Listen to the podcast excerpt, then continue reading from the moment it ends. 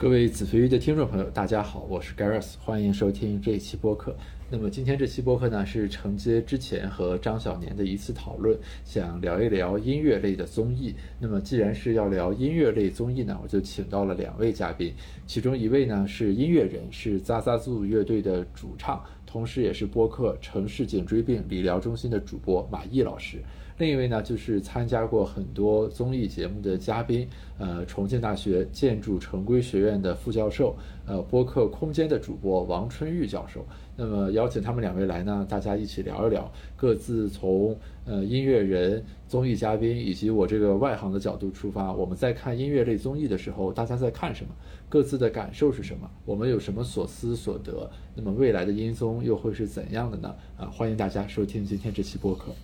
呃，话说为什么突然对音乐综艺产生兴趣？我们为什么今天要讨论音乐综艺？我先说说我我的想法，因为这是我发起的，是因为之前我在和张琳、张小年录播课的时候呢，大家就有提到，就是说，呃，每一个人的文化生活里面，呃，你所消费的产品或者你所关注的东西，其实一方面体现出这个这个人的性格。同时呢，也对这个人形成很深的塑造。比如我们那天就讨论了《西游记》或者什么《红楼梦》等等，每个人的童年都有一部剧，可能构成了你最一开始的元宇宙。然后后来沿着这个路线，我们又聊下去。比如说大家会看什么样的综艺？然后比如说不懂音乐的人为什么会看音乐综艺？那么在这个过程中，你所去汲取的那种审美体验是什么？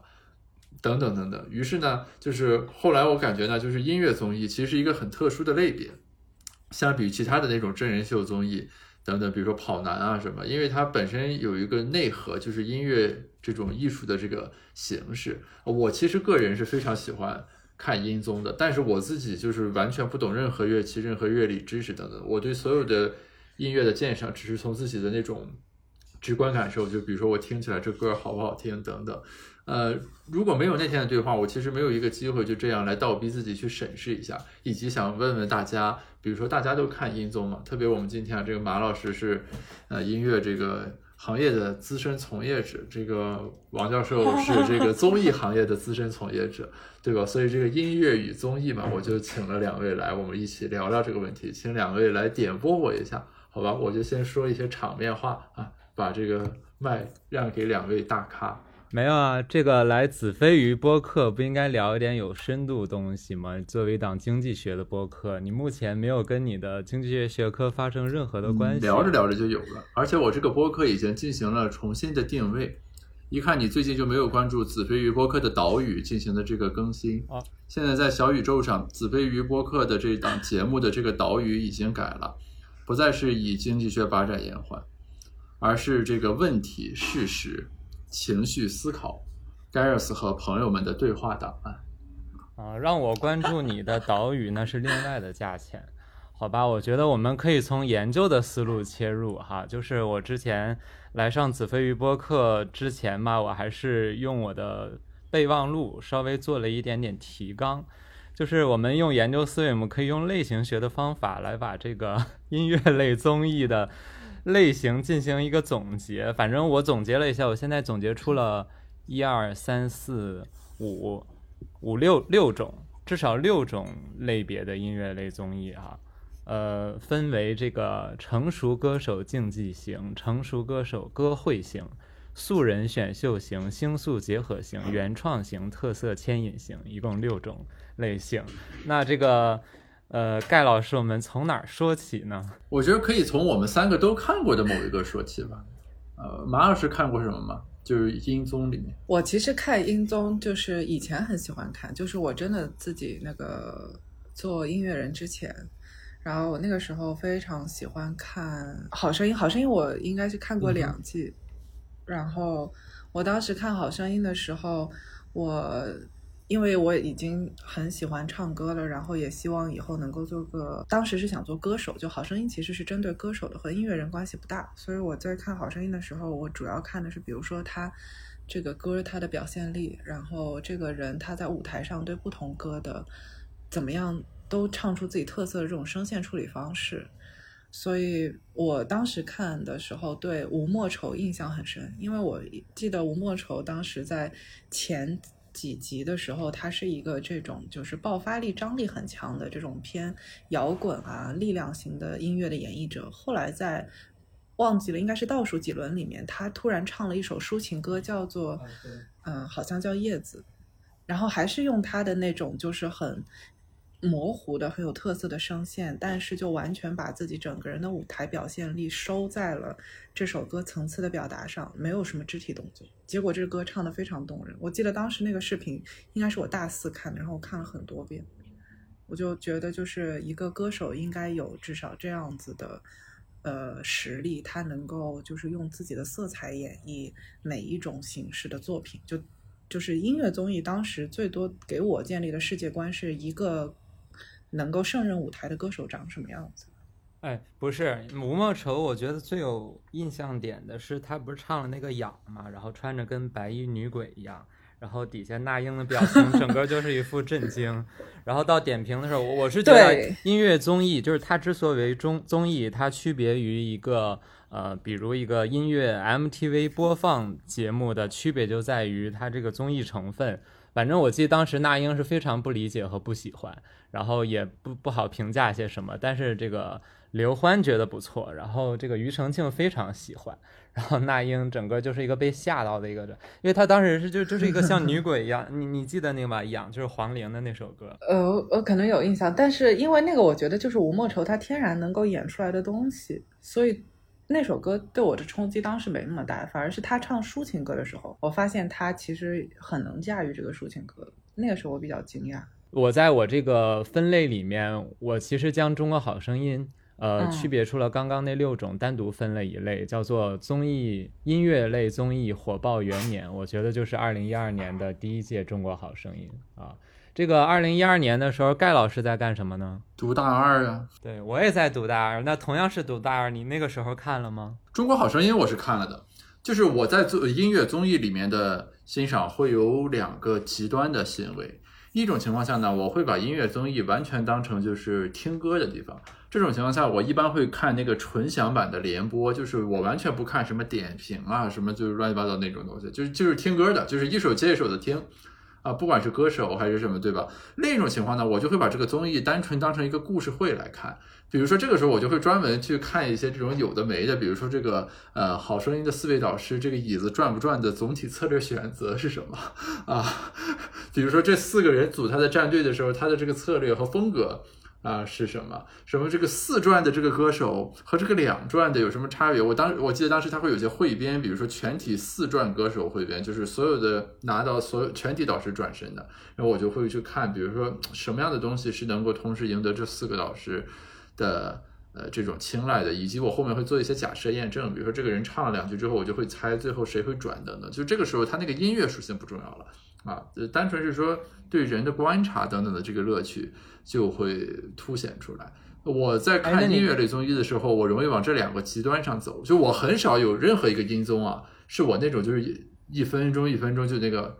看下来的。我基本上要不然会跳，要不然就看那种 cut，就取决于我对这个节目的定位是什么。哎，那我插一句啊。那对于刚刚这种谁四转谁一转这种的规律，你找出来什么了吗？我的感受是说，就是我们先不讨论，就是随着节目的演进，什么每个人那个战队，嗯，空余位置的变化会导致导师转的这个呃门槛会有所不同啊，我们就先不讨论这个问题。我总体感受就是说，每一个人他的这个偏好还是呈现的比较呃明显和稳定的。就是所以说，你看过几轮之后，比如说你对这个人的这个他会不会转，心中大概会有一个预期。呃，我以我浅薄的直觉来说啊，就我感觉这个余生静呢，就是哈林老师，就是一些比较这个，在我看来奇奇怪怪的、很魔幻的这种东西。比如说以吴莫愁为代表的，还有就是后来，比如说他当过好多季导师，他组的那些自己战队的那个舞台，都是给人一一种这个这个就是难以言说的这个感受的。然后比如说第一季应该是有刘欢，刘欢后来来的比较少，但刘欢明显，比如说他对于，呃原创的这种能力，以及这个歌本身所表现出来的，就是歌手得在，如果是原创当然更直接了，哪怕是你是唱别人的作品，你在里面的这种表达有没有自己的呃特点啊？不是说你百分百的去复刻那个原来那个原唱，他就会认为是好的等等，就是。我是有一些这个印象的，不过这个时间离得有点久，没有办法把一个一个全都说出来。给你提一点，你可以以后观察的，你会发现一传和四传两个极端的可能会比较多，呃，两传这种比较尴尬的也许是偏少的。你你可以验证一下，你可以到时候那个统计一下，然后来呃回归一下，是不是有这个道理啊？就是呃，我记得那英有一次接受采访的，呃，还是刘欢接受采访说。呃，他们导演要求你尽量大家就是形成一个争抢的氛围，所以如果这个歌手不错的话，就是他们倾向于就都转，然后抢一下，然后一转的那种就是可能谁手滑了，就是或者是呃关系户之类的，可能容易一转，就是不怎么好的那种。所以我觉得它就是呃是两头这种很很很极端的一个呈现。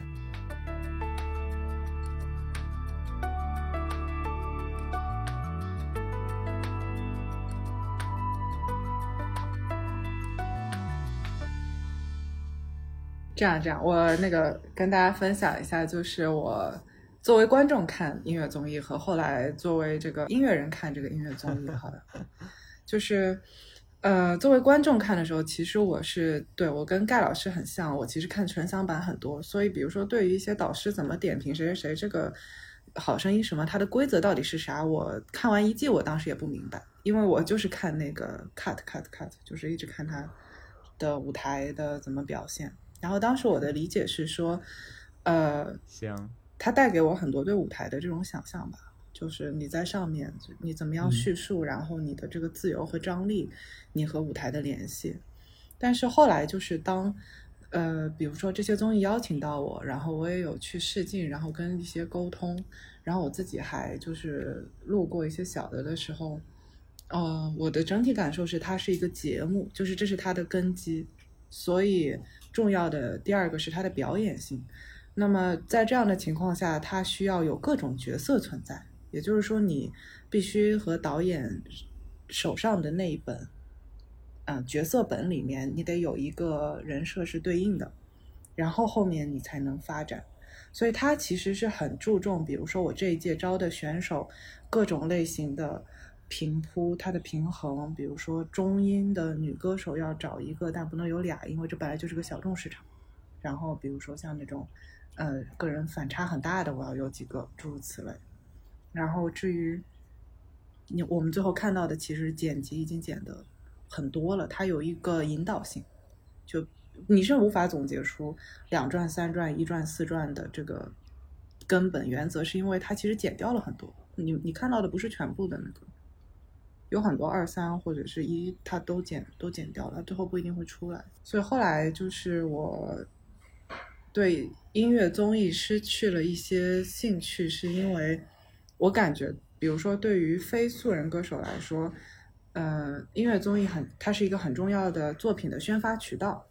首先，你后面要有作品接着，然后其次是你要对你自己宣发的思路很清晰，你才知道你以一个什么样的定位上这个节目，否则是很容易就是被剪辑啊或者什么的，最后你还是蛮身不由己的。然后你再去收拾这个摊子的时候，你用的成本就太大了，还不如自己搞一些其他的宣发。就就是后来我对这些音乐综艺的感受，就它归根到底其实是一个表演性的节目。我想插一句啊，问一个刚才想问的问题，就是歌手和音乐人是有含义上的根本区别是吗？是音乐人要强调这个人自己能创作？是吗？呃，对，就是歌手实际上要求的是他的声音条件非常好，就你可以把它理解为他是这个音乐整个作品里面乐器的一部分，就是他的人声是一种乐器。然后他要做的就是说我作为人声这个乐器，我表现的很好，然后我很有张力，诸如此类。但是我没有办法决定说这首歌的色彩，然后我想要什么样的作品，什么样的叙述，这都是制作人决定的。然后一个音乐人实际上他是自己创作、自己叙事，有很多音乐人他的声音条件都很一般。但在听他的作品的时候，你感觉到一种非常大的这种融合性和完整性，是因为就是整个作品都是他的个人表现。我觉得音乐人的特色就是他能够创作，然后音歌手的特色是他非常能唱，这两个之间的壁垒还是挺大。因为我个人非常喜欢周深，然后我最近就会发现围绕他的一个争议，就是大家认为他不会写歌。呃，所以我之前也发现这个问题了，就周深经常会被邀请去唱一些很烂的歌，就比如说那个词写的很差，或者旋律就是我我我不懂啊，但是我一听就很奇怪，那个那个曲子那个 进行的这个呃方式，但我我就不太知道，因为我直观上感受来说，这个行当应该不是要求唱的人必须自己要有创作能力。是吧？那就表明就等于是周深的这个工作团队没有给他把好这个关。你有工作，你有创作能力不一定是好事，因为你不见得有呃很好的音乐审美，或者是你不见得有你的音乐审美正好能跟市场迎合的点。你比如说有一个很经典的例子就是王若琳，王若琳的第一张和第二张专辑是大爆，是他父亲为他操刀的，他父亲是一个很资深的音乐从业者。然后，但是王若琳自己本身其实创作能力很强。只是前两张专辑，他的父亲为他量身定制，在衡量了市场需求以后，把它定位成一个这样的音色，然后就爆了。然后后来他不愿意嘛，他不愿意，他就想要表达他自己的音乐理想。然后他后面几张专辑都是非常先锋、很实验的，是他自己创作的。但是就和王若琳的这个歌手身份割裂的还是蛮大的。然后后面的反响，从市场的表现上也一般。大家现在记住的还是他之前父亲为他制作的专辑，所以。你有制作能力，你不见得非要去做，因为你的审美不一定是有效的，这个是对音乐人的一个考验。这就是为什么我觉得在这个从业里面，你一直出现的是一个比较优势。如果你就是一个很有特色的歌手，然后你在音乐上的审美和制作并不是你的比较优势，那么我觉得你就可以选择做歌手。然后像我之所以选择做音乐人，是因为我觉得我在词作上面，然后在这个练曲上面，我有我的比较优势。所以我选择做音乐人。我之前做歌手的时候，我翻一个八度，经常被别人给 K 下来，那我就不要做歌手了。所以周深这么棒的歌手，他为什么非要做创作人或者音乐人呢？的没有必要啊。所以你也认为周深还是比较棒的歌手？对啊，他是非声音条件极其有特色的，就是这是很难得的。不知王教授是不是这么认为呢？你非要从我这儿对你的偶像给出肯定，你这个属于一种没有，你也可以表示否定啊，霸权行为。王王教授是不是在 PUA 盖老师？我就想问一句，你也可以否定啊。我觉得这个盖老师，盖老师喜欢的歌手的这个构成还是比较全面的。比如你还喜欢创作型歌手许嵩，还有毛不易，但是许嵩我感觉他综艺上的不是很多。呃，那我觉得毛不易算是综合了这个周深和许嵩两大特点。哎，那你还挺有意思的哈，因为许嵩是露脸相对比较少，作品非常多，唱功被人质疑啊。那这个周深是唱功非常好，创作能力被人质疑，综艺上的非常多。那毛不易呢，就是我觉得介于之间，两者优点兼而有之。哦，呃，这这个我得补充一下，就他们他们非音乐类的综艺，我是从来不看的，所以就那个部分其实我不知道。你比如说，就是周深除了参加什么这个《我是歌手》，参加那个《我们的歌》之外，我我知道他会有一些其他综艺，那个我是不看的，就我不会因为这个歌手我去看他音乐以外的那个部分。所以就你刚才说那个部分，我其实是不了解的。哦，那很遗憾，我觉得你看一个歌手不能只听他的歌，这我跟你们俩的区别在于，你们看音乐综艺主要看纯享版吧，我是都看啊，只只要无聊都跳过。但无聊，可能歌也无聊，是吧？像昨天看《乘风破浪姐姐》，那很多歌无聊的不行，那肯定是要跳过的。但是有些真人秀部分非常精彩，比如这个那英和这个宁静他们俩抢歌，是吧？然后那英老是手速很慢，抢不到，好歌都被宁静抢走了，这个过程就很精彩啊，对吧？是，就是呃，我我我，对我我想说一下，就是真人秀的成分，比如说我去观察，我当时看，我记得有一个节目叫《我是唱作人》。就是那个，就是周周 PK，而且每周必须是拿新作品。那个时候我会看一下他们的对话和点评，因为我会感觉那个东西和科研其实很像啊。然后就是你怎么点评，对吧？其实我会，我会很想上这种。我以前参加过这种比赛，就是连续八周，然后每周你都要最后那个全，就是在公开场合做一个汇演，演一个新作品，然后比到第八周就很刺激。我是唱作人，是因为。我，觉得之前反正联系的时候，那个编导他也啥都没说清楚，然后我真的没 get 到这是个什么样的节目。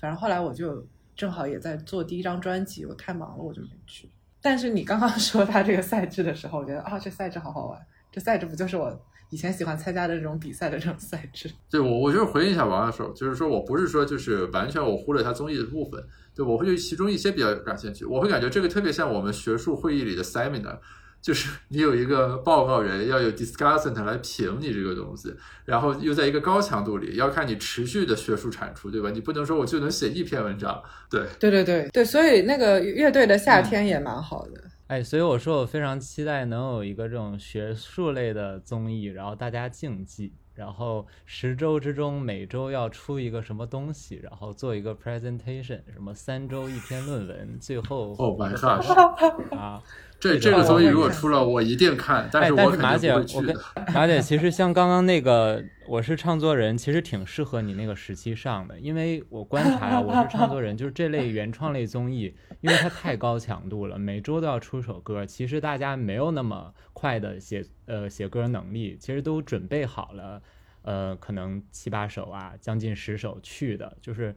呃，提前备好的，然后你那时候不在做专辑吗？那可能你正好已经备好了一些差不多快接近成品的半成品，对吧？就正好适合，然后一季下来十首歌一唱，然后最后正好十张十首歌的专辑就出来了，多好，对吧？对对，我其实呃，就我比如说刚刚问那个为什么之前最后没参加综艺，就是我其实当时的感受都是我舞台经验不够，就其实。比如说以前我帮别人录综艺、录一些和声的时候呢，舞台上面它的那个变化，一个是非常大，就是有很多很多就是呃意外的地方。第二个呢，就是说你每次上台合作的音乐老师啊什么的都是陌生的，然后这个台子它的那个回响或者什么也都是陌生的。就以我以前的舞台经验来说，我可能会出很多很多的问题，就是录出来的东西和我想象的、跟我准备的区别会很大。但是现在这个阶段，我的感觉是说，因为我已经经历过很多次舞台事故了，然后包括就是看别人的舞台事故，就现在的感受是，呃，如果我目标很明确的话，无论如何这首歌上去再下来，我至少百分之七十我是可以确定的，剩下的百分之三十其实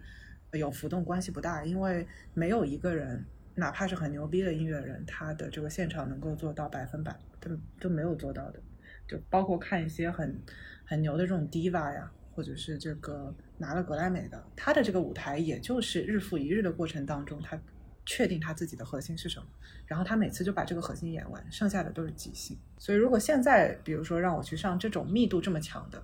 然后一直在舞台上的，我觉得我是 OK 的。包括我可能知道说这个镜头它照我哪边侧脸更好看一点，或者就是。我现在看哪边的光，就是因为这个也很重要，它会被录下来。但以前我会害怕这些，以前到最后一刻我就不想不想搞这种东西，觉得我胜任不了，然后我也不想留黑历史。只要你是一个成熟的歌手了，那像我们这种素人就会以这个呃试错作为一个成长的过程。这个马姐是想呈现的时候就是一个完美的状态。马老师，我马老师，我我还是想请教一下，就是你刚才提到舞台经验，你能在具体就具象的给我们讲一下嘛？举个例子啊，比如说这个场你从来没去过，比如说舞台经验不足，指的就是比如说就上来就唱啊，那可能周深什么毛不易这种人就会唱的，嗯，更游刃有余一些，你你会紧张，是是是这个意思就是因为舞台，比如说你下面是嗯五十个人、一百个人、两百个人、五百个人，他。那个声场不一样，然后，呃，你的视野，然后包括它这个打光跟反送在哪里，你这个长台子怎么走，短台子怎么走，它也不一样。就我对台子很陌生的时候，我发现我的规律是我第一次一定会出问题，就是十家我都上了三次，就是就是。我是到第三次，然后才觉得说这个舞台前后左右我的走动我都没有问题，而且我知道说我的声音能够传到后面观众的大概什么地方。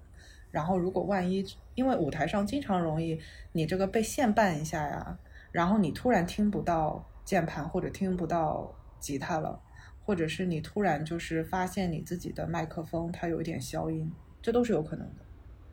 这些我觉得是经验里面微观的一些部分，然后其次就是说你心情的浮动，就是一个人对自己的作品，嗯，是要到非常非常熟练的。就我现在的总结下来是，如果这首歌我要演，演出前至少就是我跟乐队我要完整的跟三到五遍，然后我自己练这首歌，我至少要练二十到三十遍，这个时候我上台的时候，我才能一下子进入这首歌，否则我还处于一个就是客体和我在做对照，然后我在想这个客体是什么样子的。状态里，我还是游离的。但在舞台上，你自己的那种信念感和融合感要特别的强，你能在任何舞台都找到信念感跟融合感。一个是你经历的舞台足够多，第二个就是你对你的作品特别的熟。我觉得这两个合在一起是舞台经验。但我现在缺的就是说对唱经验，就这个。因为我的声线很难搭，我声线太低了，所以要么是一个男高音，要不然就我也得上去，所以我对唱很少。那你就作为一个独美的独唱歌手呗，也没什么。这个是我的理想状态，但很多时候你都需要搭搭的，就这也无所谓，到时候再设计吧。然后第二个其实，哎，我觉得这是天然的，嗯。你说哦，没有，就是第二个，其实综艺到后面让我觉得有一点疲惫，包括我自己也不看了，是因为它改歌的套路是不变的，这么多年都不变。就比如说一个抒情歌后面拼接一个呃雷鬼啊、摇滚啊、电子啊，突然变奏啊、声调啊都是一样的，无论什么歌它都这么改。然后一个。那个这种节奏律感很强的歌，它前面比如说搭一段引唱啊，搭一个那个拔蜡呀之类的，就是你看来看去你都会这样，会让你做歌比较油，就你情不自禁的也在套这个模式，所以有一些，嗯，就经常有一些长辈 音乐人会叮嘱我说，那个最近有什么什么，但你不要看，你把它 pass 掉，然后我就说好，就是。嗯他们都会知道，说就是活儿干多了以后，你就很容易就是就是干活儿。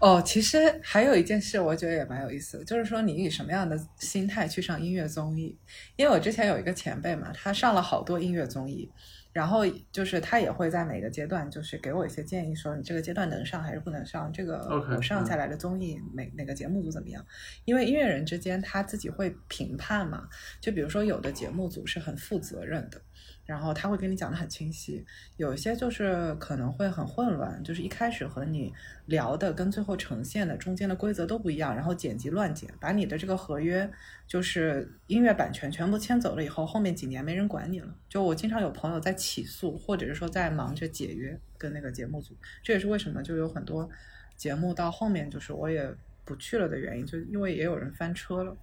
然后就其实现在在音乐人心里面的排行榜。呃，还是最想上的节目是《乐队的夏天》，就是《乐队的夏天》是很多人上完了一些综艺以后，就说觉得最尊重音乐人的节目组，他就是会在开始之前就跟你沟通很多，呃，你的这个音乐色彩是什么，你们这个乐队的特色是什么，然后你本人的想法是什么，就他其实是尊重你作为一个里面的主人翁之一的，然后你也。可以带着主人翁意识去上综艺，就是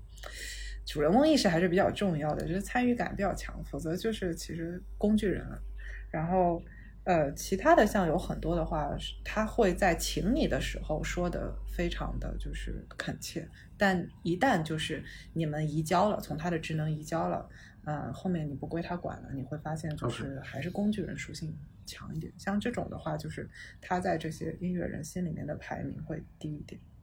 如果大家不是说真的最近没有什么活了，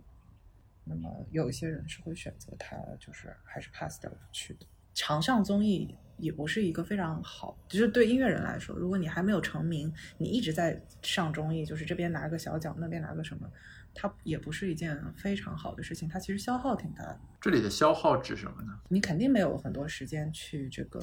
创作你自己的歌。然后其次的话，就是因为你要唱什么歌曲，节目组是会指定的，有很多东西会被过滤，所以你会固定在一个别人的 type 里面。就比如说，你可能越唱越港台。但你可能本来不是那种港台的，然后就是它的这个改编，经常就是，比如说一分钟三十秒、四十秒的这种，你要唱出一个主歌、一个副歌、高潮，然后最后要有个华丽的结结尾，然后你就一直陷入到这种模式里。但有很多作品它不是这么表现的。比如说，如果你两三年都在唱同样的这一个类型的东西，本来这两三年你是能吸收很多其他的东西，可以做更先锋、更实验，然后更往前走的，你可能这个自由度和意愿就丧失了。而且你会发现说，你如果舞台上的多，你会有很多小动作，这个小动作也会让你的这个舞台的表现感觉就是。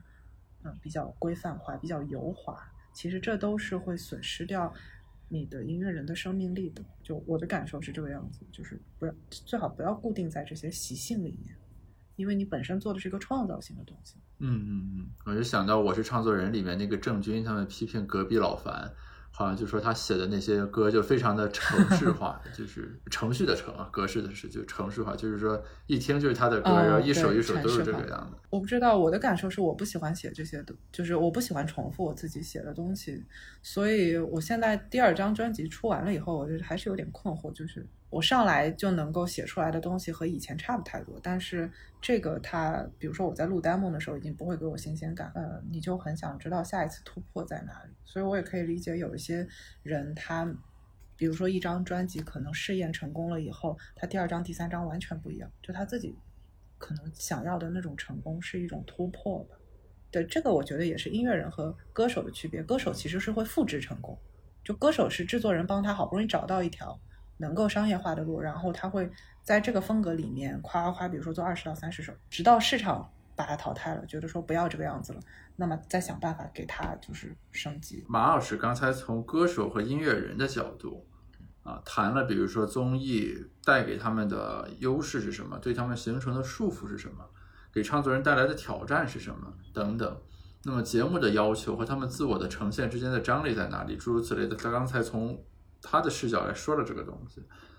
那一个很有意思点就是，你刚才说你看音综的时候，你不会说光看舞台纯享版，你要去看里面真人秀的那个部分，看人家这个表现等等。那你的这部分审美，就是在有和没有马老师刚才说的这部分信息的基础上，会不会有什么这个？呃，让你看到了一些新的东西，或者一些新的感受。我这么说吧，就是为什么我强调真人秀部分，就在于现在做综艺，你不只是在做作品、做项目，而是在做人，你知道吗？如果这个人没出来的话，这个综艺也立不起来。呃，就比如，对对，是吧？你看马姐非常懂。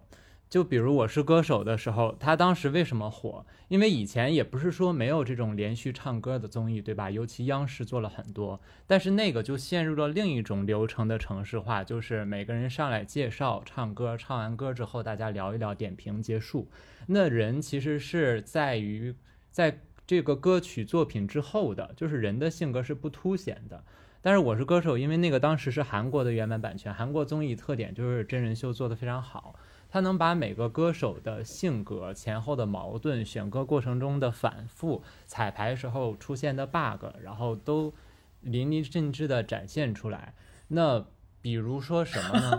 比如那个时候第一季时候黄绮珊嘛，有很多人不知道这个歌手，他就把这个歌手当年，呃，就通过他的后采也好，通过他跟别的歌手的交流也好，通过一些贴片的一些画面也好。就是说他什么在呃九几年的时候多么这个红极一时，后来怎么退出，然后又因为什么跟呃音乐人的感情经历什么之类的非常痛苦，然后后来又开始吃斋念佛，然后现在怎么又鼓起勇气回到这个舞台，就是整个把这些都展示了之后，有了这些铺垫之后，他这个时候再爆发出来唱他的那种大歌，然后大家才就是情感铺垫到了那个程度，才会接收他这个讯息。那他的如果上来咔咔一唱离不开你，那离不开谁呢？那他就会在前后铺垫好是这个，呃音乐，他永远离不开音乐。所以这就是综艺对于歌曲的增色。我不觉得真人秀部分，呃是可有可无的。相反，我觉得如果没有这些部分的话，现在这些音乐综艺不会那么火。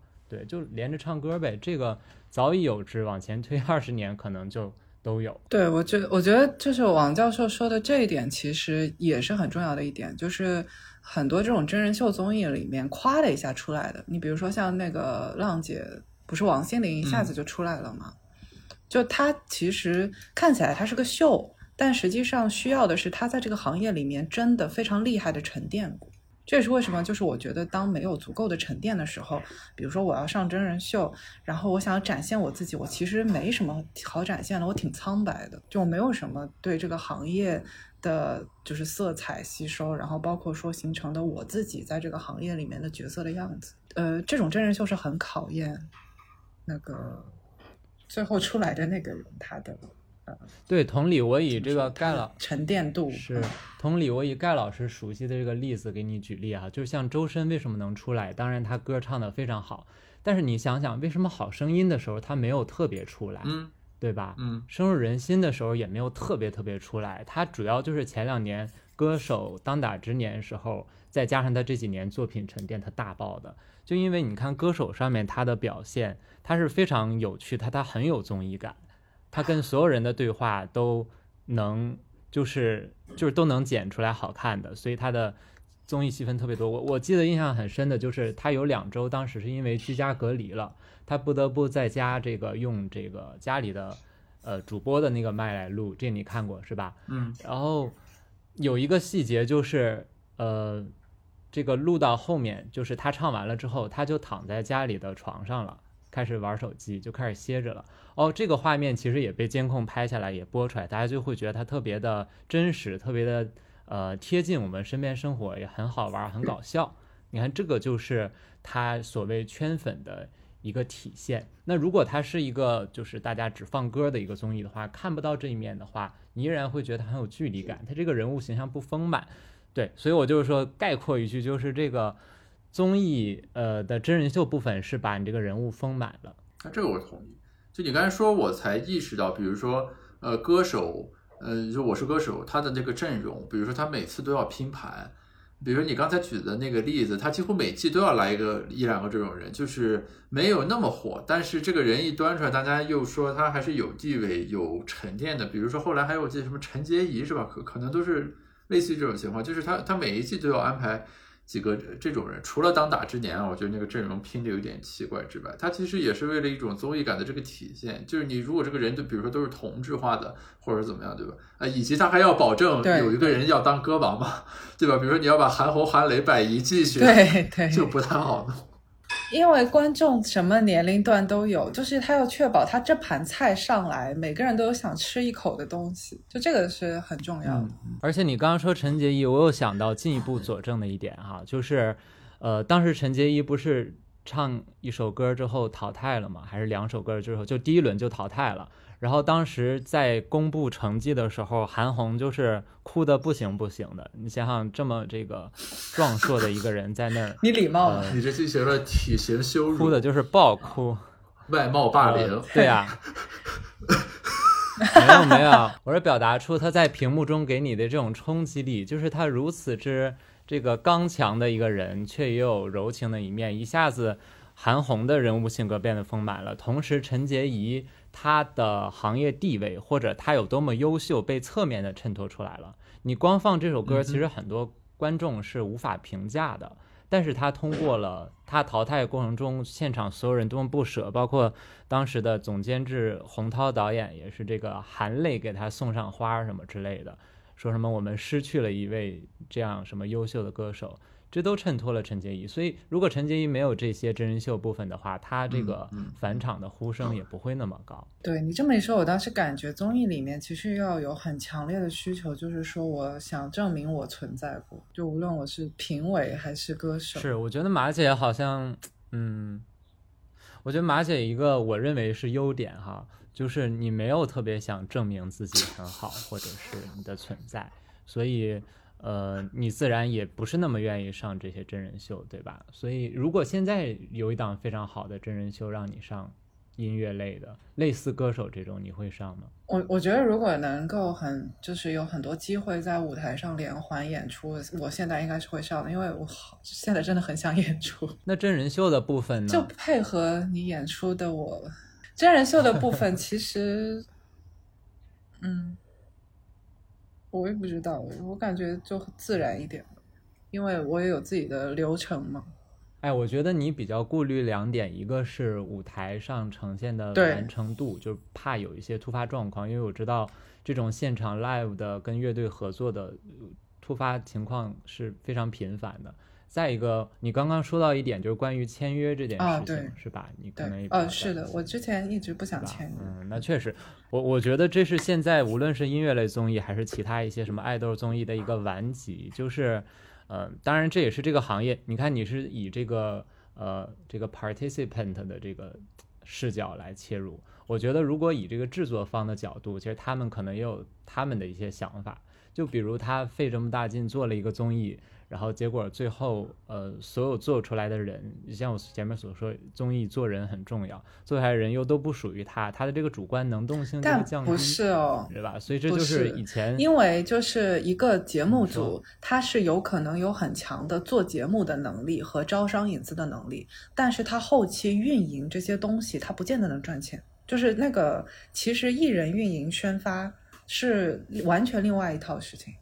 就是为什么，比如说在国内，这个版权发行啊，然后宣发啊，然后代理啊、商务这些全部都会分开来，就是它只能后面，比如说我再通过层层外包，但外包它也不是个机器人，不是说我把版权夸甩给一个公司，这些版权就赚的就是盆钵体满的。就对一个制作公司来说，你倒真的不见得非要贪节目中作品版权，比如说十年，你可能两年、三年，你把这个红利吃完，你反正做下一期了嘛。其实这样你的效益是比较大的。哎，那你觉得像哇唧唧哇，就是龙丹妮这种超级战舰型的经纪公司，它好像是因为以嗯前是天娱嘛，就是超女快男都要包下你的这个很多年的经纪约。那这种模式，他如果有运营，能力，肯定是特别好的。因为如果比如说一个艺人，他能够把他最开始红的十年，然后你拿大头，就是全部都给你的话，呃，对经济来公司来说是很划算的嘛。就就是有这个金刚钻，那这个瓷器活咱就揽了；要是没这个金刚钻，实际上是会赔钱的。就我觉得是没有必要揽的。是，事实上，像哇唧唧哇，你看当年《明日之子》发掘了毛不易，那这好像是比较双赢的一个局面。但是我觉得你说这个米未他们做乐队夏天，可能是比较有这个自知之明，知道自己无法运营起这个歌手或者是这个偶像乐队这类的艺人。啊，可能更多的还是一些泛文化的和这个语言类的一些艺人，所以他们可能就是对于这个经纪约要求就比较宽松。主要那些乐队也都是特别成熟乐队，而且乐队都混不吝的，谁会愿意跟你签约啊？主要他们不错了。是他们像这种都有经纪公司，你在签节目约之前，经纪公司会跟这个节目谈清楚的，就是你这个节目约只能签到什么什么，然后我能给你分什么什么。当然，大家也会找一个呃都赚的比较多的方式，否则这个节目也不也不会给你那么多期曝光。是，所以像创造一零一他们那个模式就是，呃，这样当然也是我的听说，也许有不准确之处的话，听众海涵就是，呃，像乐华输送了那么多艺人，他们会有一个他们的分成方式，然后他们不就是两年还是三年就毕业了嘛，也就这两三年之内进行一个分成，所以像吴宣仪、孟美岐才可以跟这个哇唧唧哇合作嘛，对这个我都不清楚了。哎，跟腾讯这个后面怎么样我就不太了解了。但那个还有区别，像那种是他不仅能唱歌，他还可以演戏，可以拍广告。就是比如说像就是有一些音乐综综艺的话，他毕业了以后，这个人也还是去做音乐商演，他不一定能演戏的。全息艺人和这个纯音乐的艺人还有区别。但是这种艺人对于音乐综艺的入侵，使得音乐综艺的观赏性受到了极大冲击。谁入侵了？那你说创造一零不是不是，我只比如说，我记得我是创作人的第一季还是第二季里面，什么塞进去了那个呃王源，还有那个什么呃张艺兴，然后包括比如说我们的歌里面就是塞进去了什么呃哦肖战，呃然后好像也有王源。然后就留下了很多就是很奇怪的那种舞台，比如说我记得那个王源和陈小春 合唱了一曲《红豆》，啊，就是因为但是这讲不准对节目其他音乐人是好事，因为有一个头部流量带其他，就是无论如何让观众、呃、这个我同意，就是在商言商嘛。你从生意的角度来说，对吧？他们把观众先拉进来，然后这个其他人、嗯这个对鸡犬升天嘛，对这个是双赢的。我只是说从这个节目上来说，如果你有空，你可以去听听那个歌，那个歌真是让人窒息。就是王源和陈小春合唱了一曲《红豆》，然后陈小春那个就是呃中气非常充足。然后唱的非常好，然后王源那个就是我也不知道是剪的问题、修的问题，就后来那个声音小的基本上就快要听不见了啊，然后就是就等于这首歌的半首歌特别好听，就感觉很奇怪。包括我记得《我是唱作人》里面当时有一个很神奇的对话，就是什么，就张艺兴和郑钧两个人对话，就这个聊的就属于就是 驴唇不对马嘴，就这个对话没有办法开展的那种感觉。就我一直感觉就是这种 idol 出身的，其实张艺兴我我个人评价还算这里面做的不错。就这种 idol 出身的人到一个专业性或者有一定竞技性的音乐综艺里面的时候，那种局促感和出戏的感觉。就看起来其实比较 神奇，当然我承认马尔刚才说的，就是说那从流量和这个节目总体角度来说，那还是有价值的啊。想必王教授对此应该也有所感受吧？虽然你没有上过音乐综艺，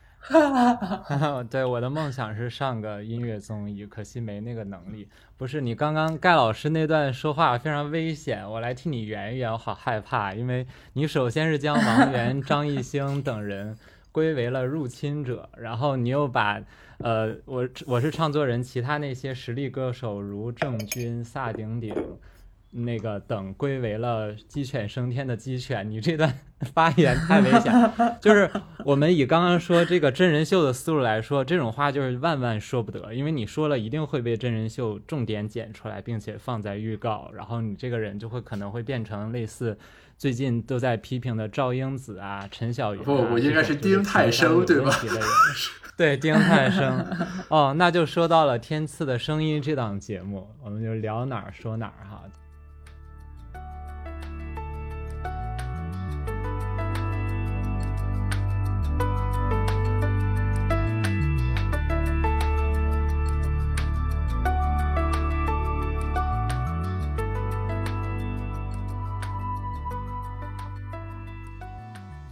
是我觉得《天赐声音》就是一个非常失败的节目，哎，你看我这就是适当的大放厥词，但是我有我的理由支撑，因为，呃，《天赐声音》就是四不像啊，他就是你说他有在认真做歌手歌曲吗？他没有，他很多歌要么是炒冷饭歌，要么就是不好听的歌，就是他没法做到《我是歌手》里面这种，呃，歌又好听，然后又。有一些遗珠被发现，这个是为什么呢？另一方面，就这个我很好奇，是为什么呢？比如说是这个导演的选曲能力不行，节目组的审美能力不行，还是什么？对，因为单纯你从歌手配置上来说，我觉得是具备这个禀赋的。以我的观察，两点。天赐的声音是芒果的，浙江卫视的，是浙江台的。虽然根源上是两个呃制作体系的水平差异，芒果真的是比浙江要做得好。啊，我觉得两点啊，以我观察也不负任何责任啊。第一是我是歌手的歌曲歌手选曲的自主性比较强啊，节目组干预的是比较少的。我很少听说呃节目组大干预让歌手被迫换歌的，因为这个他们节目组是吃过吃过亏的，犯过错的。呃，应该是第三季还是第第四季？第三季的时候，当时胡彦斌想选一首。歌就叫什么耶利亚女郎还是什么，就是他觉得他改的特好，然后呃总导演洪涛不让，就觉得这个观众接受不了，然后就让他唱了一个很普通的，结果他淘汰了。然后第一季还干嘛来着？尚雯婕当时是转盘选歌，就你你转到哪儿是哪儿，选的那些歌都是节目组选的，他节目组认为是大众会比较喜欢的歌，前面其中就有一首 S.H.E 的 Superstar 啊，然后尚雯婕就选到了，然后这歌就太口水了，然后呃尚雯婕就把它改成了那种很迷幻电子的风格，这个马姐应该能。感受能能猜到，就是尚雯婕的那种风格嘛。嗯。然后导演就说这个观众接受不了，你这太前前卫了。结果尚雯婕没办法，就用那种常规的编曲又唱了一遍，就是淘汰了。就是经历了这些之后，你像《我是歌手》，对于歌手自己选歌的自主权就要就就就放得很宽了。反正对吧？这歌手都是很厉害的歌手，但是《天赐的声音》这节目就不太那个什么。他们，我觉得他们有一个倾向就是。总会节目组脑补出一些观众的喜好和呃收视爆点的可能，或者是或者是什么传唱度高低的可能啊，但事实上这种东西还是需要靠市场来检验。但是天赐声音没做到，这是第一。第二是他们节目的本身模式的问题，因为歌手是我觉得绝大部分还是真刀真枪的淘汰和排名，所以歌手自然会调动绝对的主观能动性。但是天赐的声音，它那个输赢什么来说不是很真实，至少我我猜啊，我看起来不是很真实，所以那歌手就不会有那么强的呃能动性来选自己觉得最好的歌。但是我觉得天赐声音最大问题还是丁太升那一伙人的这个评审团的问题，就是。你看他想不出爆点，就要挑一些这些人来批评歌手，对吧？我觉得这个非常成问题啊！不知道盖老师怎么看这件事情？呃，这个我其实也想顺便问问马老师啊，就是关于所谓的乐评人或者很多那个音乐节目里面的这个呃评委，就是因为你从我我们这个做科研的人的角度来说，就是这个外行和内行这个分野。是比较明确的，因为它会有一些技术性的门槛。你比如说，你不是数学家，你非说我要去讨论一些啊哥德巴赫猜想，那就是民科嘛，就是这里面是有明确的分野的。你能不能用这个行业普遍接受的这个学术语言，对吧？参与到讨论里面去，你可以写论文，你针对已经发表的论文写 comments，你对别人的 comments 写 reply，就是它有一些这种很呃模式化的这种交流和互动。但是在这个音乐综艺里面啊。呃，他又为了增加这个综艺的属性，所以经常会出现这种环节，就是所谓点评环节。那有的时候是本身这个人是一个资深音乐人，对吧？比如说歌手里面什么什么，那叫什么江江南老师，什么小柯，就反正就就他有一些你确实是音乐人，然后他来点评说这首歌改的怎么样，唱的怎么样。但是呃，很多音乐类综艺节目里面就会出现一类人，叫做专业的这个。乐评人就是他，就是点评，就好像那个文学批评家一样。我记得就天赐的声音上面吧，呃，丁太升是天赐的声音的，对吧？就是出现过好多次，就是说这种冲突，比如说歌手就质疑你给我示范一下，丁太升说我不会，然后歌手说那你凭什么在这里教我做事情，就诸如此类的。但是与此同时啊，我也看到有一些其他的声音，他们就说就是乐评人就类似于什么评价冰箱不需要自己制冷，我只要有具备这个鉴别能力，对吧？你这个。你作为一个艺术行业的从业者，你要拥有这种气度，允许别人去评价你的作品啊！我我不知道马老师，你从这个你是从业者本身了，从你的角度来看，对这个有什么想法吗？我觉得我如果是以前的话，我会，呃，如果我演出完以后有人的点评让我感觉他根本没有认真听，我就会很生气。因为比如说像我以前演出遇到过一个就是。我写了一首歌，然后这首歌就是它是一个波萨，然后这中间就是这首歌它的歌名呃重复了十几次，然后这就是我的一个副歌的递进的高潮，然后这个时候就有一个评委他起来就说这个我觉得你这个歌主题很不明确，比如说你的歌名明明是这个，但我在整首歌里没有听到过这个，然后我当时心里的想法就是说大哥你有在听吗？就是我可以接受你，比如说分享你刚刚听完的感受，但前提是你听了，所以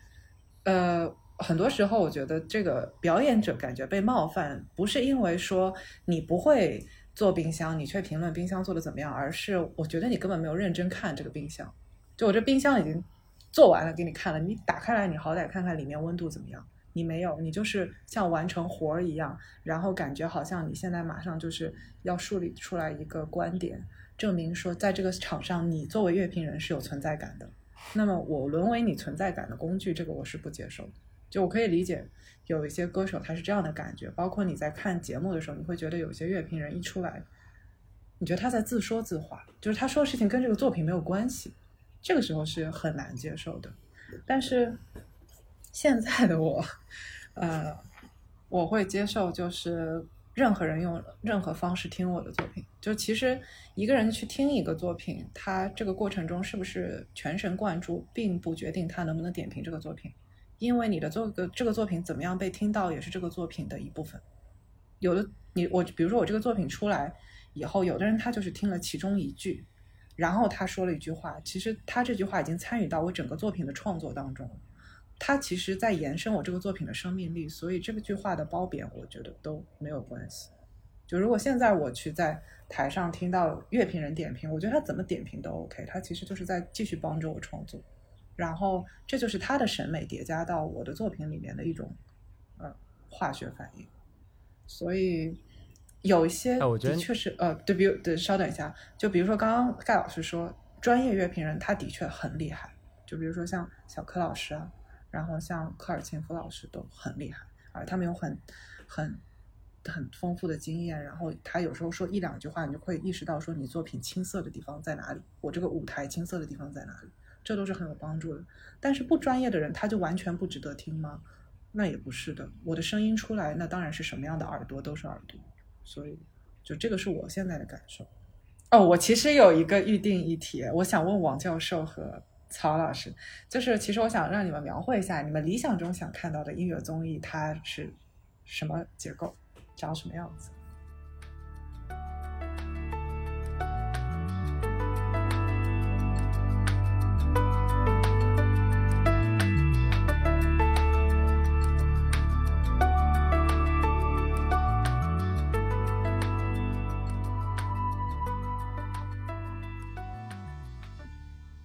啊，王教授先说吧。我想一想这个问题，我倒之前没想过。我也没有想过。没有，我这么说吧，就是，嗯，我记得之前网上看有个人有个说法，就是说现在越来越多的音乐综艺，它的用途就是为了证明当年《我是歌手》和歌手初期的时候是多么的成功，因为没有办法来超越它了。但是我觉得我是歌手，歌手也有局限啊，比如像我刚刚所说的现场比较拉票的，呃那种唱法和编曲方式会比较容易吸票，至少让你先活下来，对吧？呃，所以也会陷入某一种程式化。就是我觉得，呃，live 表演或者说一首歌手歌曲，它不一定需要那种。递进的层次感不一定需要给人这种爆点和记忆点、震撼点，对吧？那静静的从头唱到尾，那可能成为我的单曲循环。呃，这是我是歌手歌手的局限啊，所以我没有觉得需要有什么理想型的音乐综艺，因为这东西就是一个矛盾，这就是一个 trade off。你如果要是没有这种竞技的话，看点会变少，也不触及歌手的主观能动性的提升。所以音乐质量就不行。那比如像现在那个生生不息，对吧？一开始时候挺热闹的，现在关注度有点下去了，就是因为他们并不构成实质的竞技。所以我觉得歌手稍微有点懒啊。但如果要搞成我是歌手和歌手那种，可能又会出现我刚刚所说那种问题。所以我不觉得会有什么理想型的音乐综艺。反正我就是觉得我是歌手能 复播，复播就好了。对。它可以这种间歇性的，每隔一年这个僵尸诈尸性的出现一次，然后再积累两年。那我说一下我的想法，所以爽是很重要的。我说我的想法，就是我我我只是从我的想要的角度啊，我不考虑节目的什么这个传播性或者它那个商业收益的角度，我会比较希望就是说，嗯，未来的音乐综艺能以一种比较细颗粒度的方式，把音乐里面的构成要件拆分开。然后以一种真正专业化的点评的方式给观众来进行呈现，比如说，如果这一期我们是讨论唱功，对吧？我最近在 B 站上就看到很多，就是他那个乐评人会把什么，他好像叫什么 G 五还是 B 五，就就是有一些那种音高的高音，他会把比如说五月天。嗯，唱的这个什么谁唱的拿出来，他会说啊，你听这个人的唱这个比较游刃有余，啊，比较饱满。这个人虽然也能唱上去，但是他就略显吃力，于是他发挥也会不太那么稳定啊，等等，就是这个是说唱功，对吧？如果我们说比如说创作，那我们就把这个词拉出来，对吧？请专业的人。来进行这个评，就是这个好在哪儿，不好在哪儿。现在音综呢，因为是我们之前说的，它有一些各种方面的这个考量吧，它是不太能用放大镜去检视这个作品，以及很多时候，即便有点评的环节，说的也都是一些片儿汤话，就类似哦，这个歌让我感到非常有冲击力啊，我眼前看到了一幅图画，就是说了一些这种话。当然，这也是一种点评，是一种感受的传递，但其实它就没有真正的把里面专业性的这个内容呈现出来。这是一个角度，另一个角度就是说，如果我们着眼于创作本身啊，因为唱那个它是一个呃，就是不太容易拆解的东西。如果着眼于创作本身，这个创作过程中可能有很多环节，比如说词和曲呃的这个先后，对吧？以及什么编曲到底是怎么样的一个。呃，过程我那天其实才知道，就是这个同一个这个旋律有不同的编曲，这两歌会听起来很不一样。所以那个什么那个 beat 其实是很重要的。等等，就是能把这些要素拆解开来，让人在对音乐有一种囫囵吞枣的审美感受之外，啊，能有一些更加具象的，而且是很详细的、专业的这样一种认识。我觉得这个是会让人感兴趣的一种呃模式。就我提的那个你们都没看的那个 B 站这个音综，它有一点这个意思啊，因为它完全是素人嘛，基本上，然后都是就是让薛之谦。许嵩应该还有戴佩妮吧，几个人就是很详细的去拆解，比如说这首歌你的创作元素，我给你提的建议是什么？什么第二段的词可以再怎么怎么样？但是他终究要顾及到这个综艺性等等，他还是要做很多妥协。就刚才马老师问这个问题啊，就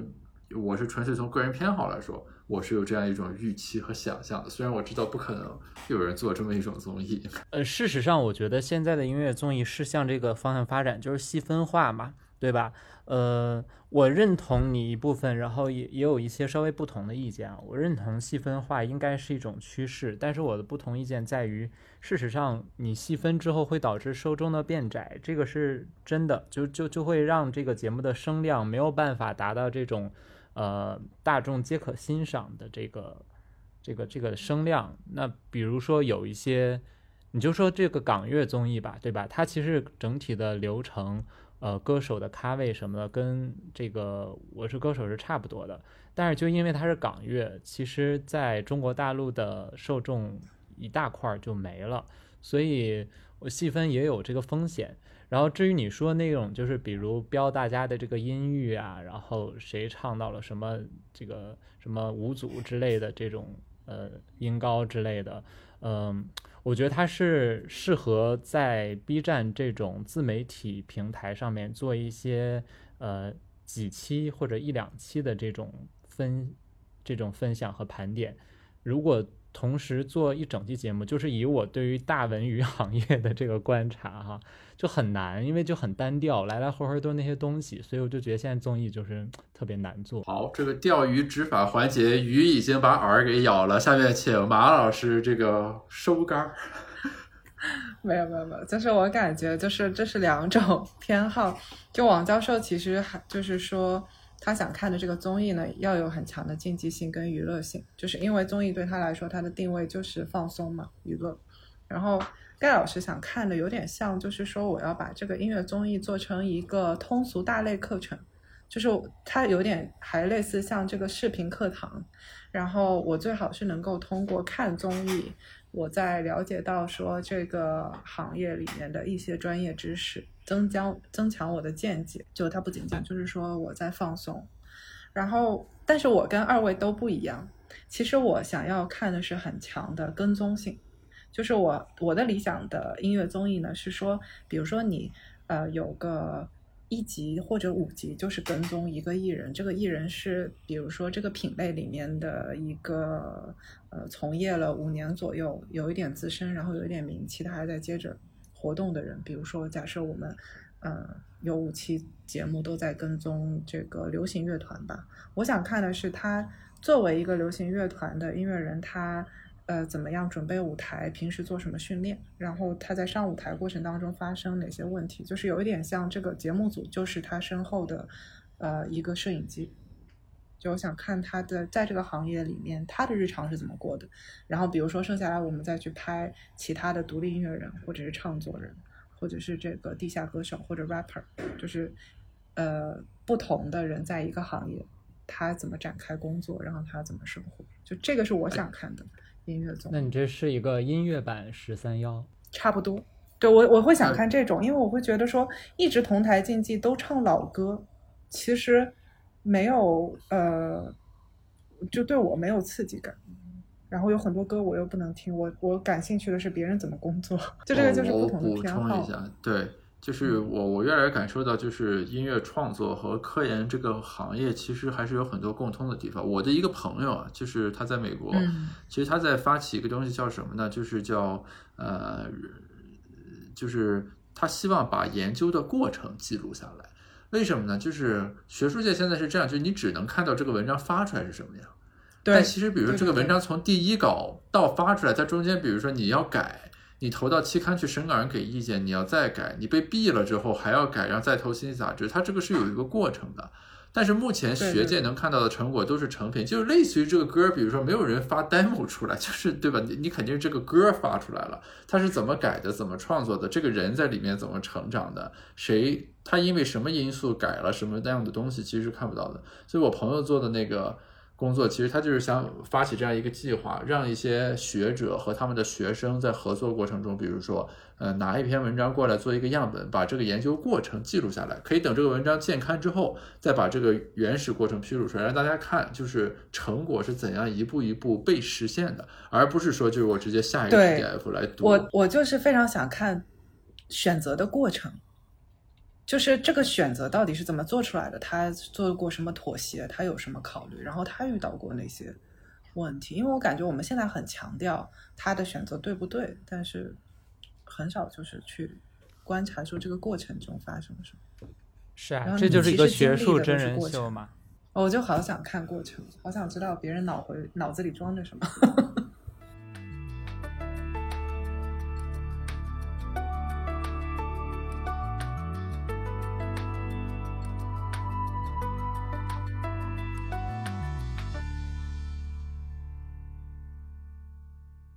王教授，可不可以最后回答一个问题？就是我我是歌手，包括后来改名为歌手之后这么多季里面，让你印象最深或者你最喜欢的舞台，或者说列三个，这个你有心中的答案吗？是这样啊，这个 B 站上有一些我是歌手的什么男女歌手唱功排行榜啊，这个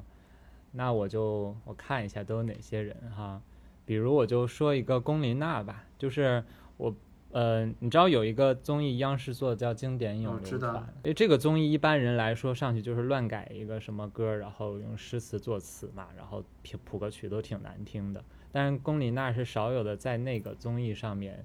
呃，做出了一首好歌，并且成为了她代表作，就是《离骚》，她给改成了一首歌叫《上下求索》。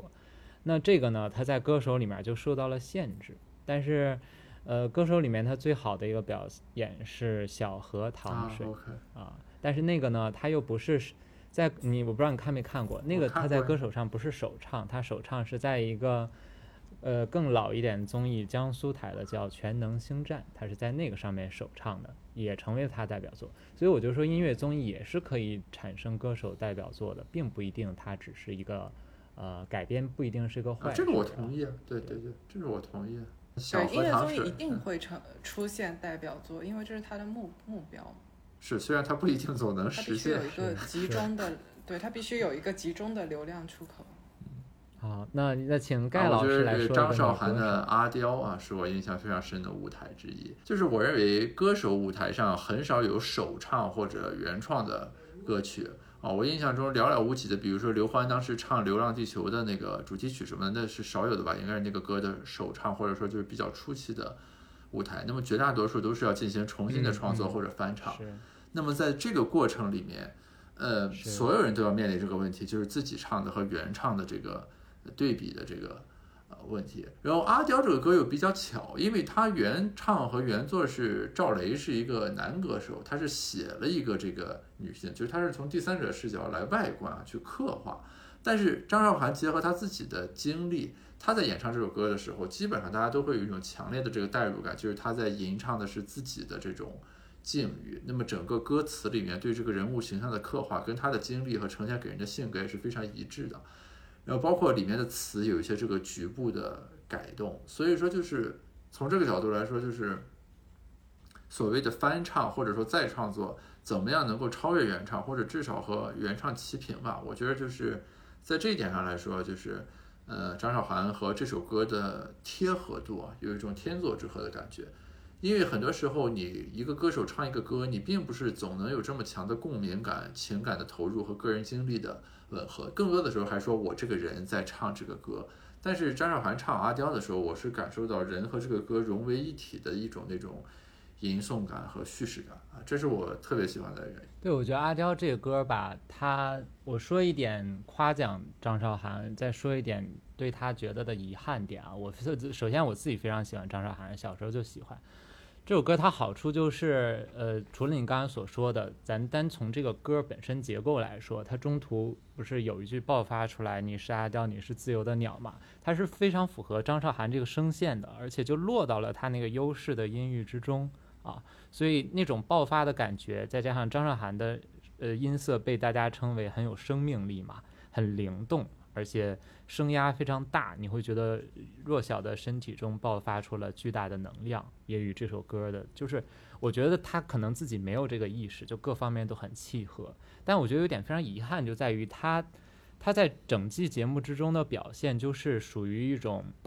如果像这种天时地利人和，然后选歌也选对了，唱也唱好了，那就是非常惊艳。但其他就有一些非常非常差的一些舞台和表演啊，这是我觉得。我我刚刚马姐说的这个，希望看到有什么样的音乐综艺？其实我修正一下，我想说，我想看到一个比较全面的音乐综艺，就是你别有的好的特好，差的特差，然后你别光表现其中的某一点，然后忽视了某一点。我觉得，比如有一些关于乐理知识，其实在《我是歌手》里面也有体现，就是爱看的人可以从中获得某一个侧面，对吧？比如阿廖完了之后，他有评审会说他为什么你听着就特别好。对吧，这我就学到知识。那不爱听的可能就跳过了，就只听歌了，对吧？好，我们现在一人说了一个女歌手啊，我这些不含先后顺序啊。男歌手我要先把李健抢走。那李健的哪首呢？因为这个人是这个，呃，李健的歌还蛮多的，我觉得四五首都能挑出来吧。呃，我选一首吧。我脑海中浮现出是那个《车站》，这是一首呃日本的歌曲翻唱的，就是他描述了一个应该是恋人在车站离别的这么一个剧情。哦，还有一首是那个十点半的地铁，嗯，呃，我估计你听过，呃，其中有一个有一句歌词叫做呃旁边的阿姨左右摇左右摇左右摇右晃啊、什么。他什么感觉他很累什么之类，他看起来好累什么之类的，什么就是他很有画面感，包括车站也一样，他给你了一种电影情境感，啊，这是作品本身的优点。但是李健他的声线，因为他是那种弱混唱法，就是他你看别人唱高音，他是用强混或者用真声那么顶上去，你觉得特别的猛哈，但李健是高音弱唱。然后这个感觉给人一种非常好的。啥叫高音弱唱呢？所以这个是我提名李健。弱混是这样，但是我唱的不好哈，你可以理解一下，就是声音它是真声和假声之间，呃，两者是有一个配比，会形成一种东西叫做混声。这个也是我看音乐综艺学到的，可能也不够准确啊。但是马姐不在就敢说了，嗯、呃，你能理解吗？就是你想啊，呃，真正唱得好的歌手。他唱到超过自己真声音域的时候，他不会纯用假声，很薄很弱，他会混一定比例的真声进来，会把使使这个声音变得很实，这叫做混声。嗯、那混声就包含强混和弱混。那你如果真声的比例多一些就是强混，真声比例少一些就是弱混啊。李健就是弱混那种，呃呃，似乎你感觉气若游丝，但又很。稳定的那种声音感觉哇，非常丝滑，非常好听。Okay, 那我说一个吧，我说这个比较特殊啊，其实是因为我是想说盖的《沧海一声笑》啊，因为呃盖当时是遇到了比较特殊的情况，因为当时因为那个 PG One 引发的那个事件之后，导致整个这个嘻哈圈全行业整顿，所以盖其实只参加了两期就被。这个剪掉了，而且第二期也没有放出来。第二期它是那个难念的经，我记得应该是。所以实际上盖留在歌手的有效舞台就这一期，就是这个呃《沧海一声笑》啊，就是呃是我为什么非常喜欢这个歌啊？有几重原因。第一就是从改编的难度的角度来讲，这个其实比刚才说的阿刁要更难，因为《沧海一声笑》实在是过于经典。啊，对吧？就是阿刁当然是首很好的歌，但是没到这个地步。另一方面呢，就是我一直心中其实是有一些偏见啊，就是我感觉说唱歌手对歌曲进行改编的时候，大部分比较生硬，就是好像一部分原来应该唱的地方，他给删掉了，写了一些词儿放在那个地方变成 rap 了，然后这就变成一个说唱歌曲了。但是我觉得就是盖对《沧海一声笑》的这个改编来说啊，它中间写的这个词。啊与原作的这个吻合程度，以及它的这个说唱部分和这个副歌的这个部分这个衔接，就是天衣无缝的感觉，就是完全是融为一体的啊，不会有其他的那种这个说唱歌手带来的那种这个呃割裂感。而且就是我对《沧海一声笑》这个歌呢，其实我一直心中有一种遗憾，就是我认为它有一点短，或者说就没有那么丰富。就明明本来它还可以有更多的内容等等。当然就说什么大道至简嘛，当时写的时候可能就是从这个角度考虑，他用五音阶来写，然后就这么几句词儿，对吧？很快就唱完了。就我觉得就从这个角度来说，嗯。给他做了一种续篇和诠释，但没有狗尾续貂。考虑到《沧海一声笑》本身的这个咖位在这个地方，我觉得是一个很难能可贵的创作，所以就这个演出是让我印象一直一直特别深刻的。对，是我本身对盖是非常无感的，就是我不爱看说唱 rap 类的节目，嘻哈类的，我非常不喜欢。对，而且我对于这种。就是这种江湖气质也非常的抵触啊，但是那首歌我还是听了很多遍的，《沧海一声笑》，我觉得拿捏的恰到好处，所以就是能让不属于自己的目标受众还很喜欢，那这首歌是非常成功的。好，我要提名第二名女歌手，那我要提名齐豫，我要把齐豫抢走。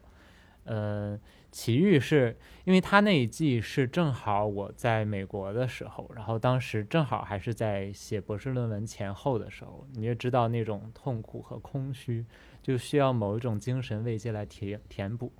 那我提名两首歌，一个是他写给三毛的，呃，今世今生今世的今世，我不知道你有没有听过啊？这个是他当时。专门和另外两名台湾歌手做了一个三毛的呃纪念专辑，叫做《回声》，然后里面的歌曲，啊，今世他，你回头可以听一下，就是特别的悲，就是悲到了一种，嗯，你是可以深刻的体会到三毛他对于故去的情感的那种苦痛，呃，里面有句歌词叫做呃。呃，用用一张手帕擦你的血是我的泪，就是擦拭擦拭你的血和我的泪，就是同一张手帕嘛，对吧？你这种感觉就是就这样血泪交融啊，这个很有画面感，而且以三以齐豫这种就是齐豫是一个音域非常高的一个歌手，而且呃，就像我刚刚所说，他都是混声来唱，你就会感觉一种飘渺和空灵，就仿佛一种。三毛和他故去的爱人的灵魂交媾啊，然后另一首是《飞鸟与鱼》啊，这个来到了子非鱼要说一首跟鱼有关的歌曲，就是他在最后，他在最后两句是“飞鸟与鱼”，然后他说唱飞鸟的时候是高了好几度的，然后翻上去了好几度，然后与鱼的时候它是很低的音。这就有一种空间感被拉开了，就是你觉得飞鸟就是用高音表达出来，它是在空间中很高的一个位置，而与鱼就是一个呃悲哀和低落到了极点，在大海深处的一个感觉。就是你看这个通过音调可以有效的表达空间，我觉得是非常优秀的一个作品。当然，齐豫自己的唱功就不说，都那么大岁数了，嗓音还很好。好，你来提名第二个。我想说阿林的《我等到花儿都谢了》，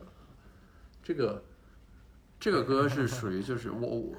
我我其实本身对阿林非常不了解，就是在歌手之前我可能就脑子里都不太有这个人的印象。但是这首歌就是说，呃，这首歌我本身单看词的时候，我会一度感觉这个歌很烂俗那种感觉。但是就是他的那个演绎啊，就是真的就是。有一种无法言说的美，特别是中间我印象特别深，有一个那个空场，就你知不知道？你知不知道？然后那个地方有一个停顿，然后我等到花儿也谢了。我记得当时那个电视里就哗一下，所有的观众就全都起立鼓掌，然后热泪盈眶的感觉。就我一直感觉歌手的观众都在演，但是就是那个场景，我是感到非常的这个真实啊。就就这首歌让我印象特别特别深。我不是去过歌手现场看过一次吗？那你有碰到阿林吗？对，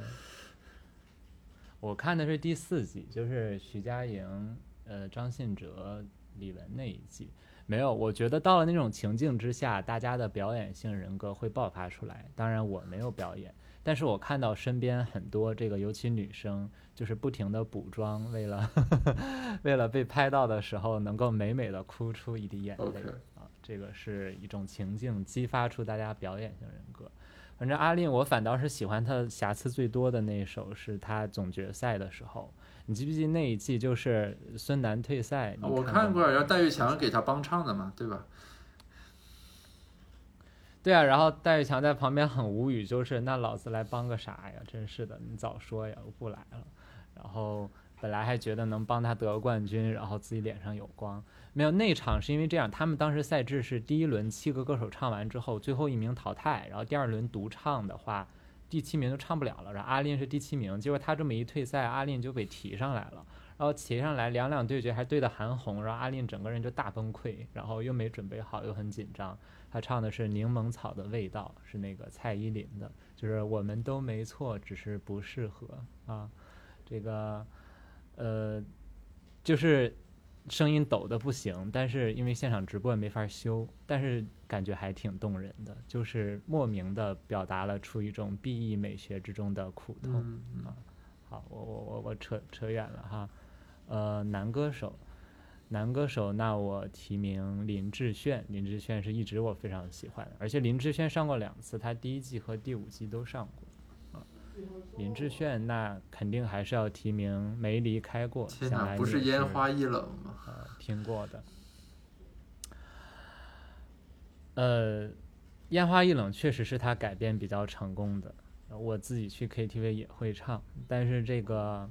林志炫特点是他某一个音区特别好，你比如这个，呃，周杰伦唱《烟花易冷》一上来，繁华声遁入空门，这这几句你是感觉他是一个引子或者弱唱，但是林志炫是一唱来就很抓耳，就那个烦一出来的时候就很那个。但是，呃，没离开过，因为是他的代表作嘛，而且非常符合他的那个风格，就把他的那几个唱功优势都表达出来了啊，比如高呀，比如气儿长呀，对，所以而且那是他的首次亮相就得了第一嘛。然后当时因为那个时候第一季黄绮珊是一家独大，然后他出来了之后形成了有效的对垒，就是一男一女两个大号嗓子啊。但林志炫，我觉得他的特别遗憾的一点是后面很多粪曲，就是他自己合作的那几个，呃，做词曲人写的新歌都不咋地啊。他还是好好翻唱吧。他不最近时光音乐会还唱了《这世界那么多人》，唱了凤凰传奇的啊，对，他唱的都很好，那几首嗯歌，嗯。非常好听。对啊，麝香夫人。可惜歌手没有等到凤凰传奇。吧，我还挺期待。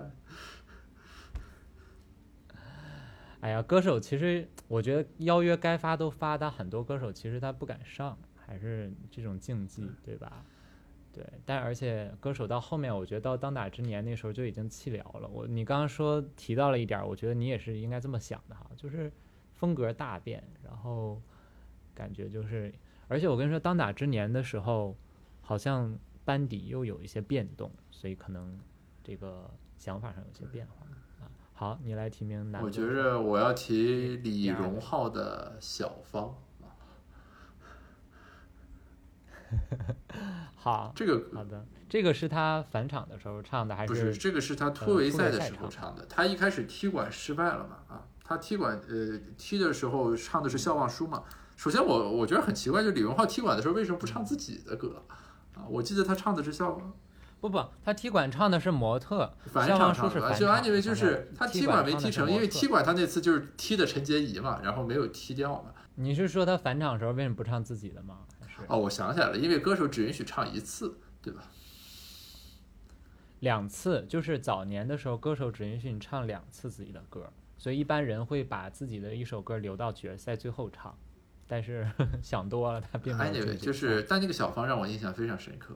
因为呃，就是最近也有一些这种音综啊，比如说有个节目叫什么《金曲青春》，就是什么大家把各种那个红经典老歌、嗯红歌一通魔改，就就就加上些呃说唱，然后来个唱跳什么，就诸如此类，其实就会感觉很奇怪。是，然后李荣浩因为那场突围赛其实是很多歌手在突嘛，对吧？就是除了首发歌手保送的之外，所有的补位歌手，呃，以及中间走过的这个全都可以来参加突围赛。然后虽然李荣浩没有突围成功，但是那周小芳我觉得就是说。能把一个老歌改成这个样子，某种意义上是面目全非，但是你又不会感觉这个东西是在魔改，很出戏。然后再加上李荣浩当时是自弹自唱，是啊，就是所以说他的那个音乐以及他的这个发挥啊，就是总体来说就是我认为啊，就是让我心中完全刷新了对于这样一首歌的印象，而且不会感觉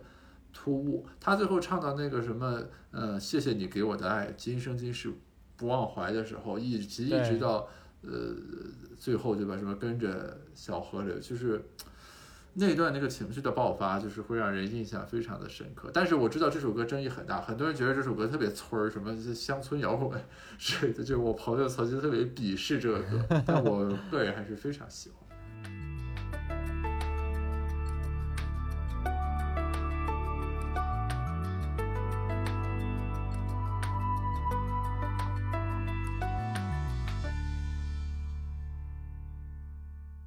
因为李荣浩把这首歌的语感整个变了，因为他唱《谢谢你给我的爱》的时候，原唱相对来说比较 fluent，比较。那你你能分别示范一下原唱和李荣浩顿一顿的？我不能，我只能这个给你表达一下他的那个节奏，就是原唱原唱我不说了，大家都知道，就是他是那种。谢谢你给我的爱是这样的，一顿一顿，就是每一个感觉都是重音啊。这种唱法很多人不理解，就是你知道，呃，很多人对于高级感的一种评价就是一种举重举重若轻。那你每一个字都是重音，就好像很笨重。但是我第一遍听的时候，我也觉得村，说实在的，但我后来我还是听了很多遍，因为我觉得很带感，就是也不能叫很带感，就是。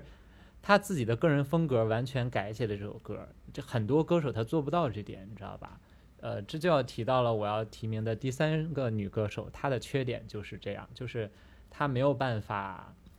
把歌唱成自己歌。这个就是李佳薇，我不知道你听没听过？她是新加坡的那个歌手对吧？的那个，呃，她是马来西亚人，马来西亚华华裔，对对对，她的缺点先说缺点哈，就是。因为他的音色没有那么那么的，像阿令还是比较有辨识度，或者像张韶涵的这种，啊，他没有那么那啥，所以他，你像他唱张惠妹的歌，他唱过《勇敢》什么之类的，就我说实在的，没有特别的惊艳。当然从技术上非常到位啊，但是我仍然喜欢他点在于，你有没有觉得啊？有时候我们见过太多呃边缘能力，或者说是。呃，包装能力或者说是，呃，就是综合能力比较强，然后让你原本的硬机能不够强而掩盖掉，就的很多，比如，比如谁呢？比如胡彦斌吧，他就是编曲编得非常好，但是你要单论唱功，可能没有那些其他歌手那么好啊。但是李佳薇就是属于那种硬实力，就是特别好，就是呃。没得说啊，然后煎熬，我想你应该也听过，而且我刚刚不是说到混声嘛？你像李李健是弱混，他就是强混，就是你以为他都是真声顶上去，就是他唱到最后就是最高那块心一跳，爱就开始煎熬嘛，每一分每一秒非常高，而且他能升三个 key 唱自己，就就就自己的原唱，很多人已经唱不上去，女歌手很多。女歌手很多都唱不上去，男的更别说了。林俊杰当年就现场唱了，然后大破音，然后 成为了现在粉丝的一个笑料啊。但是他就是通过强混，让你觉得是真声顶上去的，实际上是一种很科学的唱法啊。这个是李佳薇，但是他现在发展的不太好，他前两年还去做房产经纪了，说明。呃，艺人也不是一个好做的行业，希望各位听众不要轻易的进入这个行业啊，还是要做好自己擅长的东西啊。好，到你了，女歌手。我我想说一个略有点冷门，大家可能不记得，就是那个杜丽莎老师唱的《卡门》。杜丽莎不冷门呀，杜丽莎可是教母级别的人。对，但是我我平时聊，很多人是不记得她的，就是说。呃，嗯他那个歌给我印象比较深的感受是什么呢？就是他那个可能不仅仅是一个演唱，还是一个舞台，啊，就是我我记得当时就是那个在播的时候，就是中间有一个中插，就是谁点评了一句，说他这个里面有什么有百老汇演出的那种感觉，什么就是反正就点评了一下，我是非常认同的，就是说，呃，你歌手。这个节目呢，当然是主要是唱歌。你任何一个人完成了你的表演，我们都说你是唱了一首歌。但不是说任何唱了一首歌的人，我们都可以说你是一个 show 或者是一个表演，是一个舞台的这种总体性的呈现。但是我觉得就是杜丽莎的这个，她的那个是做到了的，就是，呃，而且就卡门这个也是属于，就我单看词儿会感觉很奇怪，因为它是翻译过来的嘛，我记得是吧？应该是它它不是一个那个，对是啊是啊对啊、它不是所以说就是我我哎，它是一个乐曲，对，就是对，它本身是个钢琴曲吧，就是那个弹的吧，应该是演奏的，就这个词是后来填的吧，这个我不知道，外行不敢乱说了。但反正它不是一个中文歌本来啊，但是就是我我我看他那个演出之后，我就会感觉就是他自己给这个东西，就是以他的那种舞台表现力啊，比如说他其实当时年纪也比较大了，但是他那种呈现出来的那种这个容光焕发的那种感受啊，就是让人这个久久难以平静。就这个歌，你要是个别人别人去唱，或者说怎么样，我会感觉很妖气，就是这么什么奇怪的东西。但是就是他那个表演，我真的会感受到。就虽然我没有那种什么欣赏舞台剧或者什么那种理论的功底，但我会感到 OK，这是一个演出，然后 perfect 的非常美，就那种感觉。感受到了一种这个最美不过夕阳红，我们每人已经说了几个了呃，三个了，呃，没没没，呃，男歌手还差一个，到男歌手只说了两个，那你说那再说一个第三个男歌手，呃，我先说第三个男歌手，我说一个杨宗纬，啊，我不知道你对杨宗纬的印象深不深，因为这种第一季的，我估计那时候你没太看音综，我觉得你看音综这几年看多，我是这几年都没看，我都是前几年看多，我就是古早一些。杨宗纬呢，他有挺多的，像什么呃空白格什么，这都当时挺火的。但是这个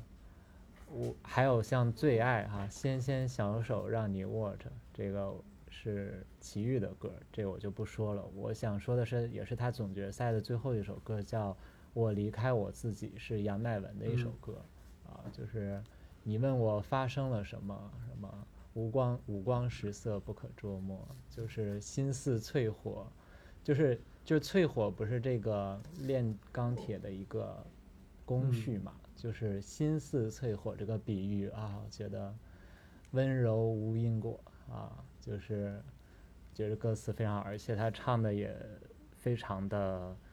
因为他那种唱法就太苦了，你知道，就非常苦苦的一种唱法，你能被他带入到一种情境之中。哈，这是杨宗纬，你来说一个。哦，那我要说这个个刘欢老师的《带着地球去流浪》。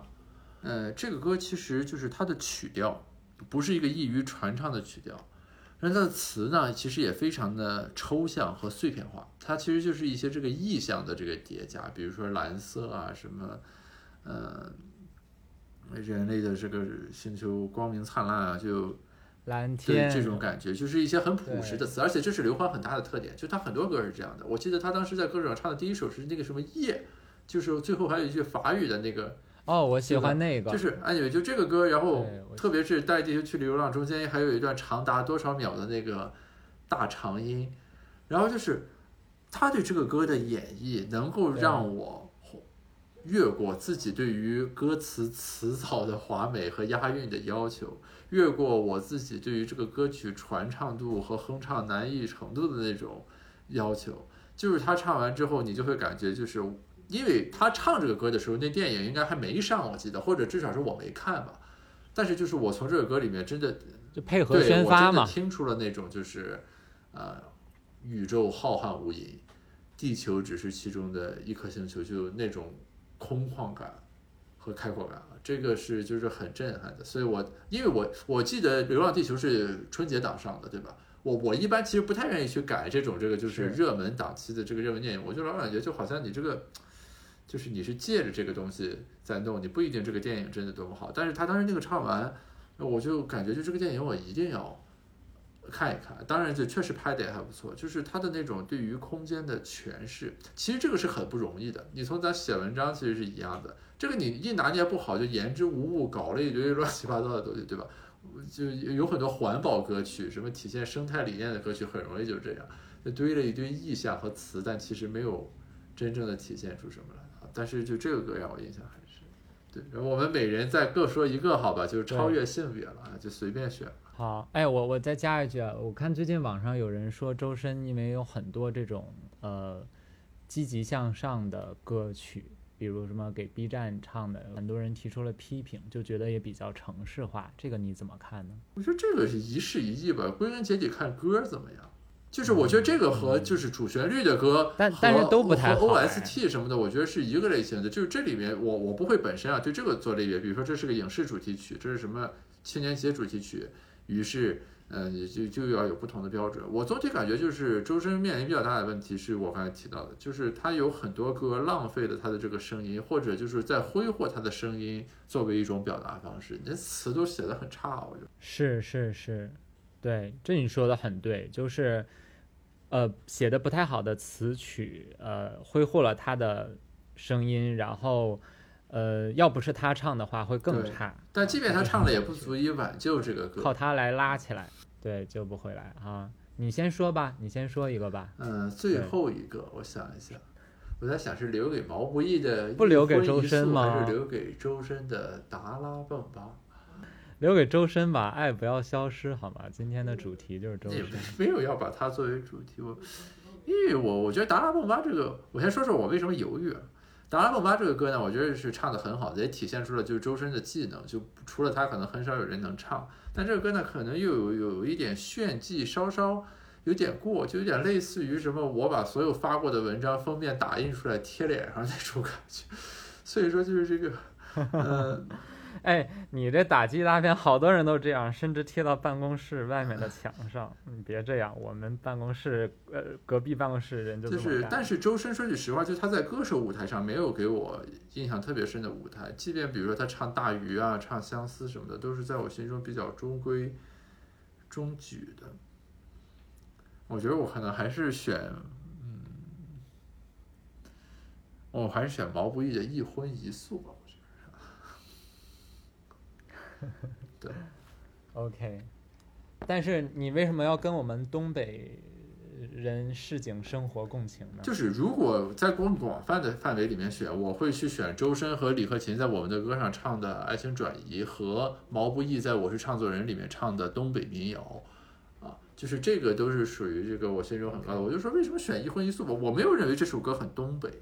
我主要就是感觉，就是我很久没有听到过写亲情写的如此刻骨铭心的歌曲了，而且这个歌完美的契合了我的各种偏好，就是它的曲调上的舒缓和优美，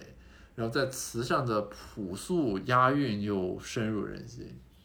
而且就是我认为这个歌实现了，就是说它从亲情穿透到人类普遍的那种关心和关怀上，啊，什么其嗯其实我。过得还可以，对吧？知道你来是太小心，怕我睡得轻之类的，就是，呃，他看起来是说，当然他源头啊是毛不易纪念他母亲写的这首歌，包括我记得他自己好像说过，他是很不喜，就是他不太在舞台上献唱这首歌。但是就是我听这个歌的时候，其实我不仅是说就是从亲情、从母子的这个角度去想，更重要的是说，呃，人和人之间那种普遍意义上的。关心就好像，比如说，我记得我们遇到一些这种自然灾害或者安全生产事故的时候，大家知道有谁在那儿，你会去问说你没有问题吧？这个你你受到影响吧？什么之类的这种关怀，我觉得这个歌是给人以很深刻的力量，而且它中间插了一段口哨，一段童声，我觉得这个是呃非常自然。呃，与歌手舞台上很多那种矫揉造作的加了一些奇怪的东西，比如说弄了个奇怪的乐器，什么来了段那个什么呼麦，就是比那种我觉得运用的要很自如。所以我觉得这个最后一个，对吧？既然我们限定就是只就《我是歌手》和歌手的舞台来说，我觉得可以选毛不易的《一荤一素》，而且他那个淘汰我还是感到很遗憾。毛不易因为现场唱功还是没法跟其他是不是修音了？你看，这就是我说的作品留下来了。还行，我听他未修音版也还可以，但是是这样，我去过现场，他那个音箱啊是左右各两条，就是呃呃类似音乐节上挂在那个脚手架上的那种。那个音箱，呃，如果是那种穿透力比较强的，是比较入麦的，是听着比较那啥的。毛不易可能就是混响啊，一一起来之后，它那个声音的细节就会被弱化，所以可能就不太吸票啊。再加上毛不易毛不易本来也在事业上升期，那现在去可能就还能更高一些吧，嗯嗯我觉得啊，嗯，是，呃。其实你要让我选一个，我还挺难选的，因为我这是这不是场面话，这是因为我觉得挺多都挺喜欢的，而且我喜欢人是一方面，我很多是从作品切入的。那有的人会唱一些特别差，像我当时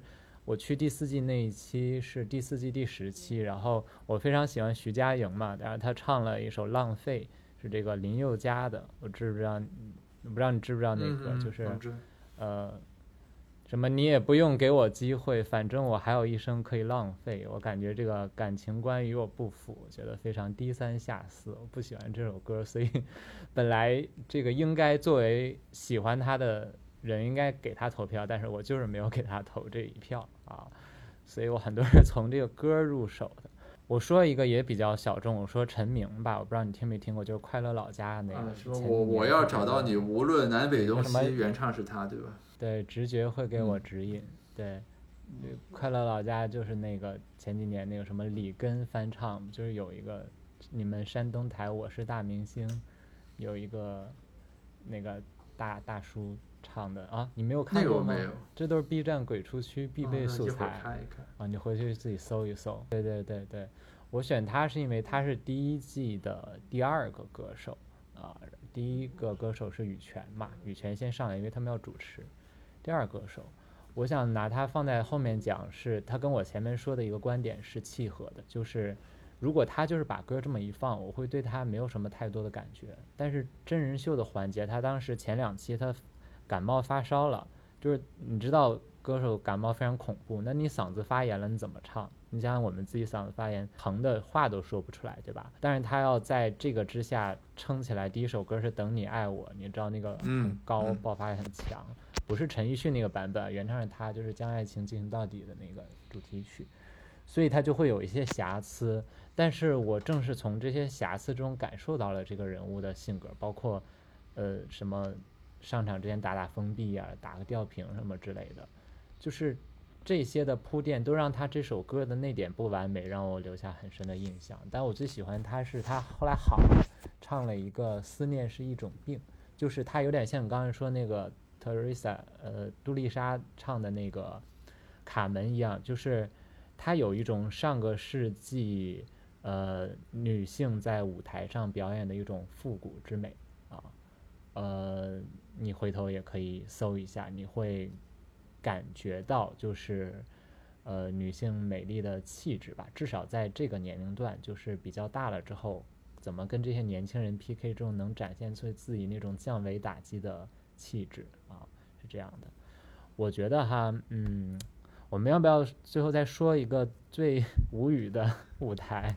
最差的，最无语的，那我提名那个就或是者哪一届的决赛那个信来给周笔畅帮唱，啊、一样的月光是吗？那个真的是，就是我我从未想过专业歌手的车祸现场会到那个地步。啊，就是我我以为，比如说他会不完美，什么高音拉上去，比如说拉低了，或者说什么稍微有一点那个气声，就是破音，就就就这个都可以理解。那个信和周笔畅那个就是直接完全跑调，而且就是节奏也不对，就是不知道在干什么。这个这个甚至于超出了刚才说的那个 super star，就那个转盘选歌那个车祸现场，那个我觉得更倾向于解读为摆烂，就是那实在没有办法，只能唱成那样。这个信和周笔畅那个实在是就是，那属于会做噩梦的，我感觉。你知道我当时大学时候还在这个宿舍里拿电脑看直播，整个人就是黑人问号，然后默默地插上了耳机，怕我的室友以为我在看一些什么 审美恶俗的东西。哦、天啊，就是总决赛就很容易车祸。我觉得第一季还好点儿，啊，然后后面就是特别的夸张。那我就要提名另一个，呃，总决赛帮唱环节，就是张信哲和这个 Aken 吧唱的这个《爱如潮水》DJ 版，我不知道你有没有看过。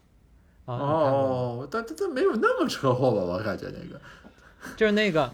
很车祸，就是中间上来了一个呃女 rapper，然后跟着大家让大家一起喊什么，我说啊，你说哲啊哲啊哲，你没有没有看过哦吗，？这个我没倒没有印象，我只记得旋律什么的，就是天呐！略有奇怪，但也还好。不不不不不，